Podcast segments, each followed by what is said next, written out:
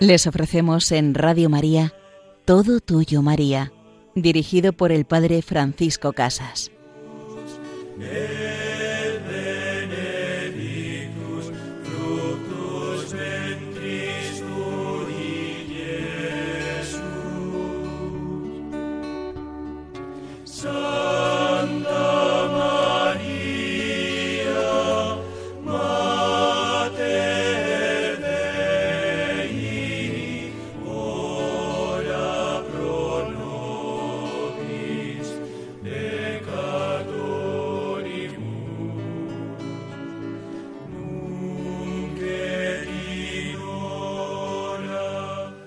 Ruega por nosotros, Santa Madre de Dios, ruega por nosotros y preséntanos delante de tu Hijo Jesús, para que cada día le amemos más, para que cada día le sigamos mejor. Comenzamos este programa en el que vamos a empezar una serie de programas hablando sobre las letanías lauretanas, las letanías que solemos rezar siempre al finalizar el rezo del Santo Rosario. Y vamos a ir explicando lo que significan las letanías y un acercamiento a cada una de ellas. En la segunda parte de nuestro programa nos acercaremos a la vida de San Ignacio de Loyola y la importancia que tuvo María, nuestra Madre, en su proceso de conversión, ese camino de volver al amor de Dios, de mirar qué es lo que Jesucristo le pedía en su vida y cómo todo quiso hacerlo a la mayor gloria de Dios. Pues comenzamos. Primero, pues definiendo lo que es una letanía, lo que significa la palabra letanía. Es una palabra griega que significa oración, especialmente una oración hecha en común. Significa también, si miráramos el diccionario de la Real Academia, una procesión, porque esta manera de orar se utiliza también en las procesiones. El uso de las letanías es antiquísimo, se remonta a los primeros siglos de la Iglesia. La más antigua es la letanía de los santos, pero hay otras también aprobadas por la Santa Iglesia. En honor de nuestra Madre Santísima, conocemos la más popular de todas las letanías, la lauretana, llamada así en las constituciones de los sumos pontífices Sixto V, Clemente VIII, Alejandro VII, etc., porque se usó por primera vez en el santuario de la Virgen de Loreto. La letanía lauretana se compone de una serie de invocaciones a María, de títulos de honor que los santos padres le dieron, títulos que se fundan principalmente en la única e incomunicable dignidad de María, Madre de Dios. Con ellos honramos su persona e invocamos su poderosa intercesión. Las primeras invocaciones que encontramos en las letanías son a Dios, adorable Trinidad, a Cristo Redentor, para dar a entender que de Dios nos llega todo bien y que Cristo es la fuente de toda gracia, que María siempre nos lleva a Jesús, pero que el centro, el fundamento de nuestra vida es ese amor trinitario, ese amor del Padre por el Hijo en la unidad del Espíritu Santo. Y luego, entrando ya en el cuerpo propiamente de las invocaciones marianas, de las invocaciones a nuestra Madre la Virgen, podríamos dividir como seis grupos. Las primeras, que abarcan en resumen pues todas las grandezas de María, Santa María, Santa Madre de Dios, Santa Virgen de las Vírgenes, y después continúan sus atributos como Madre, Madre de Jesucristo, Madre de la Divina Gracia, Madre Purísima. En un tercer momento o grupo podríamos ver que se saluda a la Virgen María como Virgen. María es Virgen, es Madre y es Virgen, y así aparecerán Virgen prudentísima, Virgen digna de veneración, Virgen digna de alabanza, para pasar a un cuarto grupo en el que las prerrogativas de Nuestra Señora son representadas por imágenes o símbolos, espejo de justicia, trono de la sabiduría, causa de nuestra alegría, y así se van describiendo con imágenes esos títulos de nuestra Madre que nos ayudan a comprender el valor, la importancia y la misión de su vida, reflejar el rostro de Dios, ser baluarte donde encontremos refugio, ser estrella de la mañana que nos guíe.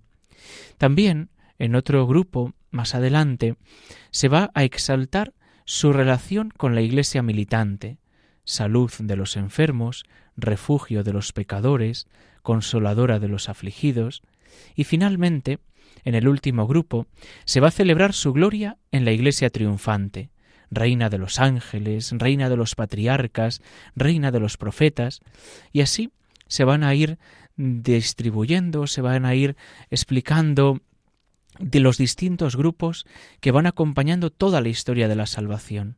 Como María va acompañando desde el origen de la creación del mundo con los ángeles a toda su misión en la tierra, a ese reino de Dios que ha querido instaurarse en nuestra tierra, reina de patriarcas, profetas, apóstoles, y así hasta llegar a cada uno de nosotros. Esta bellísima oración a María de las letanías se cierra con una triple invocación a su divino Hijo, al Cordero de Dios que quita los pecados del mundo, para que nos perdone, nos escuche y tenga misericordia de nosotros, que tantas veces hemos pecado. En el transcurso de los años, los papas añadieron algunas invocaciones. Por ejemplo, cuando Europa fue invadida por los turcos, se añadió la letanía Auxilio de los cristianos. Después de la definición del dogma de la Inmaculada Concepción, reina concebida sin pecado original, después de haber sido consagrado el mes de octubre al Santo Rosario, reina del Santísimo Rosario. Cuando ardía la Primera Guerra Mundial, reina de la paz con motivo de la definición del dogma de la Asunción, reina llevada al cielo en cuerpo y alma, y así distintas letanías a lo largo de la historia. Recitar la letanía es ante todo dar gloria a Dios que tanto ensalzó a su Madre Santísima, es darle gracias a ella y por ella, es alabarla, admirarla y pedirle su protección, es reconocer y meditar sus virtudes, movernos a imitarla, en cuanto es posible a nuestra humana debilidad, es pedir a Dios y a ella gracia y protección para llevar a cabo lo que es imposible a nuestras propias fuerzas. Es una oración corta y muy fácil para quien la medita. Es una oración rica de santos pensamientos y de afectos sobrenaturales. Y así comenzaría, Señor, ten piedad de nosotros, al Padre. Cristo, ten piedad de nosotros, mirando a Cristo. Señor, ten piedad de nosotros, mirando e invocando al Espíritu Santo. Y así, antes de abrir los labios para alabar a María, tenemos que preocuparnos ante todo de conseguir la misericordia de Dios, que se apiade de nosotros, que nos conceda su gracia y su perdón, pues cualquier cosa que pidiereis al Padre os la concederá. Pero recordemos que siempre Jesús añade en mi nombre. Cualquier cosa que pidáis al Padre en mi nombre, Él os lo concederá. Y por eso interponemos conscientemente esta mediación de Cristo, el único que puede darle eficacia a nuestra oración, pues repitamos con ardorosa fe, con humildad, el grito de piedad. Señor, ten piedad. Cristo, ten piedad, Señor, ten piedad. Pues así comenzaríamos todas las letanías e iríamos describiendo, desgranando cada una de las invocaciones. Pues os invito hoy a que nos quedemos aquí, después de haber hecho esta presentación general, y vamos ahora a escuchar una canción que nos prepare ya el corazón para la segunda parte de nuestro programa, para la vida y la obra de San Ignacio de Loyola, de la mano de la Virgen María, a mayor gloria de Dios.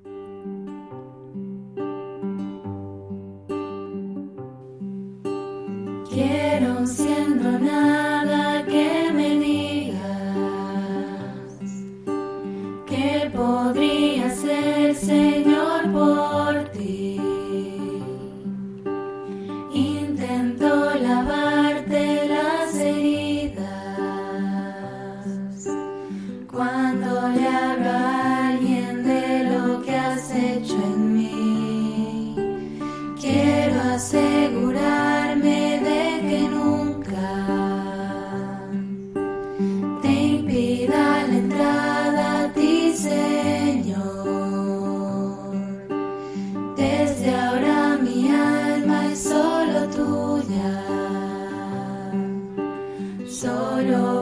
Bye.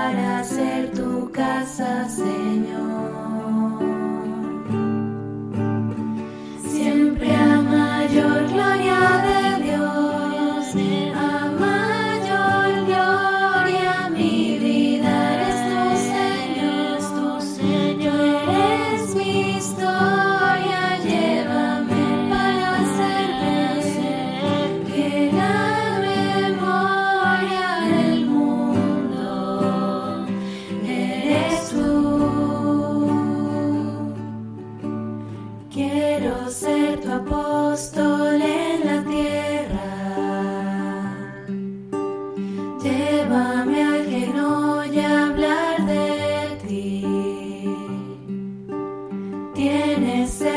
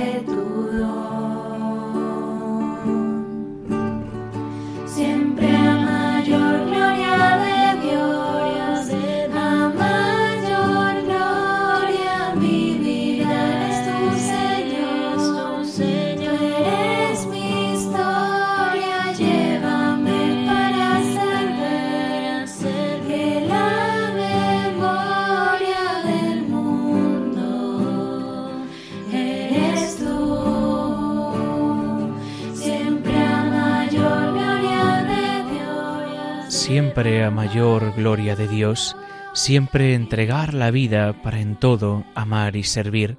Así nos enseña San Ignacio a amar a Jesucristo, a entregar la vida, a servirle en todo y en todos. Nos encontramos en este programa Todo Tuyo, María, con el Padre Francisco Casas. En la primera parte hemos hecho una presentación general de las letanías lauretanas, las letanías con las que culminamos el rezo del Santo Rosario.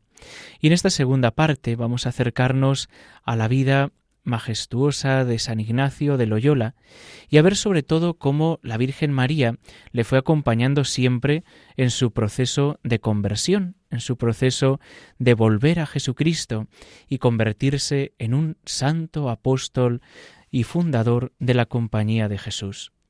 Pues San Ignacio nace en torno al año 1491, a finales del siglo XV, en el castillo de Loyola, en Azpeitia, una población de Guipúzcoa cerca de los Pirineos. Él, Íñigo, luchó contra los franceses en el norte de Castilla, pero su breve carrera militar terminó de una manera repentina el 20 de mayo de 1521, cuando una bala de cañón le rompió la pierna durante la lucha en defensa del castillo de Pamplona. Después de que él fue herido, la guarnición española capituló. Pues este golpe, este impacto de la bala en su pierna, no solamente le sirvió para parar, sino que le sirvió también para comenzar un camino nuevo en su vida. Sería como el dardo que Dios puso en su vida, en su corazón, para comenzar su camino de conversión. Tiene que vivir un proceso de convalecencia largo y cuando estaba allí en su casa, en aquel castillo, pues él pidió algunos libros de caballería que siempre le habían encantado. Pero lo único que encontró en el castillo de Loyola fue una historia de Cristo y un volumen de vidas de santos. Íñigo los comenzó a leer para pasar el tiempo, pero poco a poco empezó a interesarse tanto que pasaba días enteros dedicado a la lectura, y se decía si esos hombres estaban hechos del mismo barro que yo, bien puedo yo hacer lo mismo que hicieron ellos.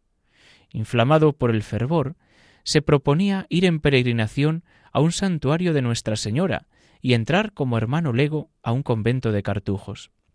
Pero tales ideas eran intermitentes, pues su ansiedad de gloria y su amor por una dama ocupaban todavía sus pensamientos.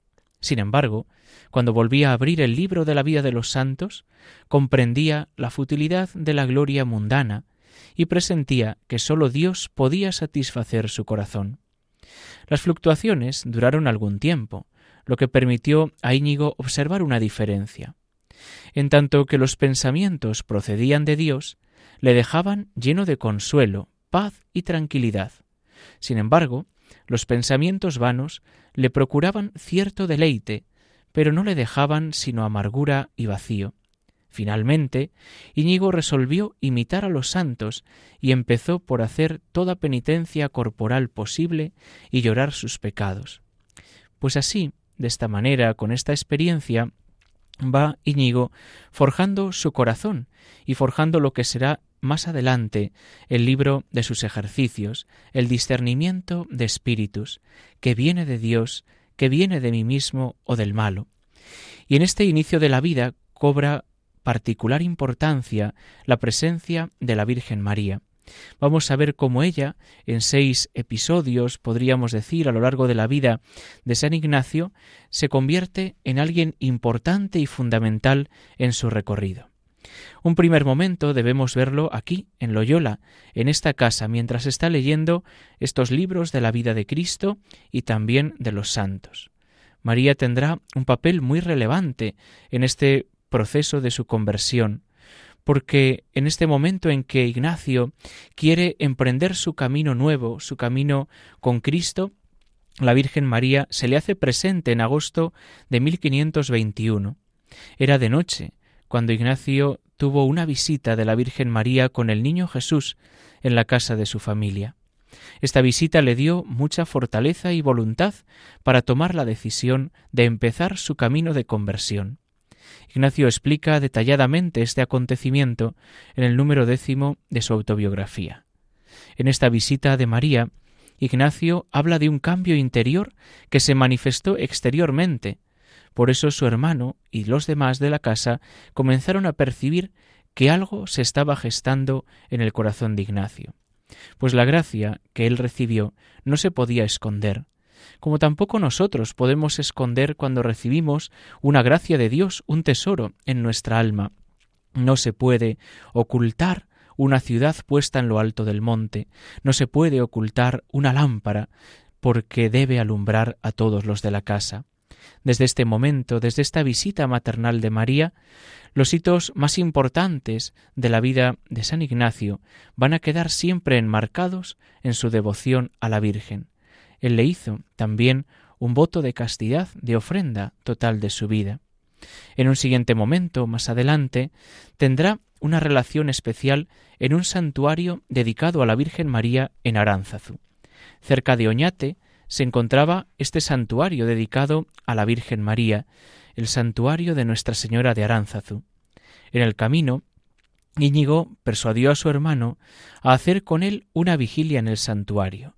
Él quería pedir fuerzas para seguir su camino de conversión que estaba emprendiendo. Y esta conversión le pide una generosidad total. Aquí veremos cómo San Ignacio, lleno del entusiasmo para entregar su vida a Dios, le llevará a recibir muchas gracias y protecciones de lo alto. Hizo un voto de castidad en este santuario. Ignacio quería una gracia especial de Dios y que nadie le apartara de su camino que había comenzado. La experiencia de la enfermedad fortaleció también la fe de Ignacio, y esta fe le fortaleció para ver su futuro, además de darle entusiasmo para convertirse totalmente y consagrar a Dios toda su persona. Años más tarde, en el monasterio de Montserrat, Ignacio ha seguido su camino, va hacia Barcelona para coger un barco a Roma y de allí a Tierra Santa, y pasando por Montserrat, él tenía ese deseo de lo que hacían los grandes héroes antes de partir a una misión, despedirse de sus damas.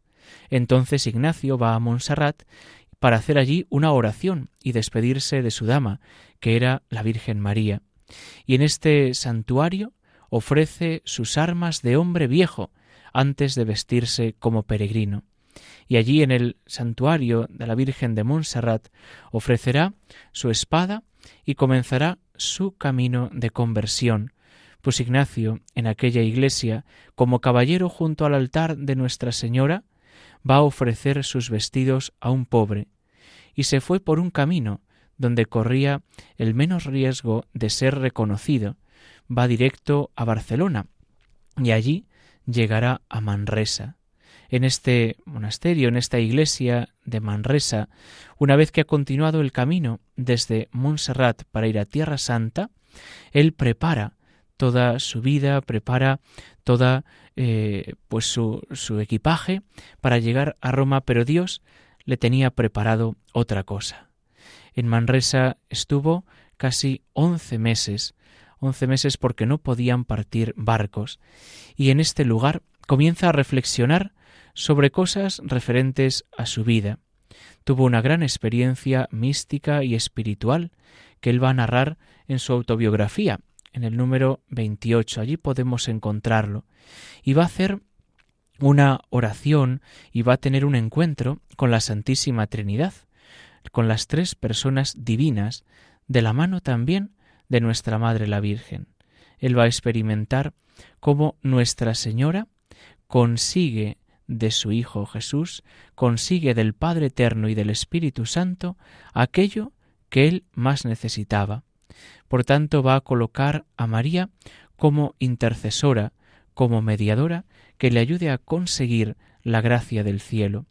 Desde este momento aparecerá siempre María como intercesora y así lo veremos también en los ejercicios espirituales, pidiendo una gracia grande para que me coloque junto a su Hijo.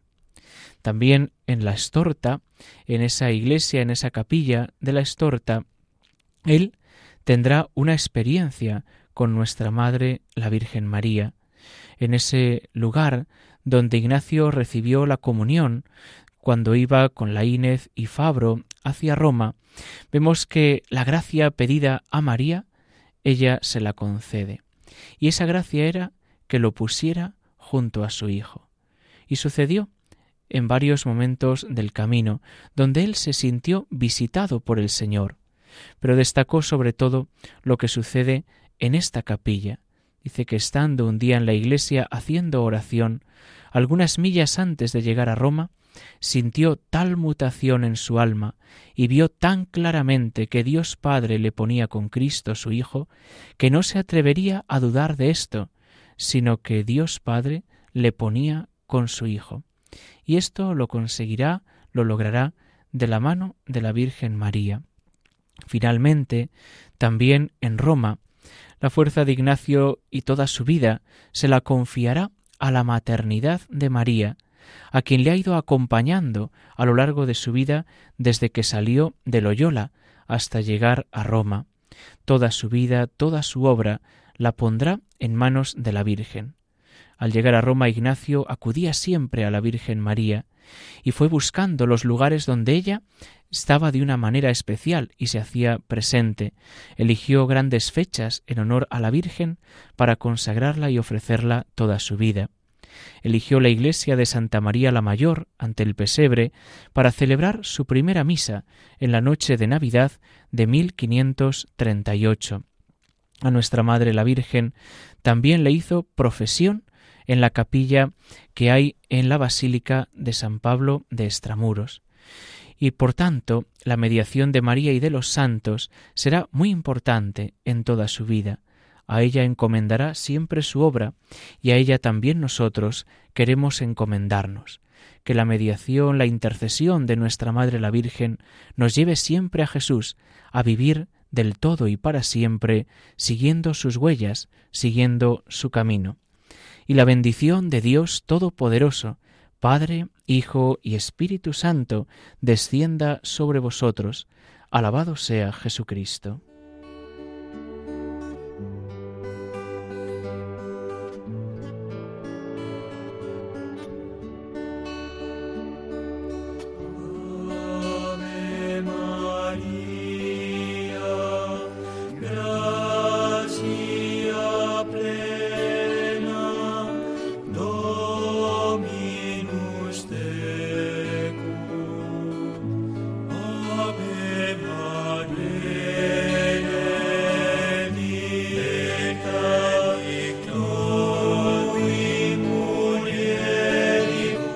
Han escuchado Todo Tuyo María con el Padre Francisco Casas.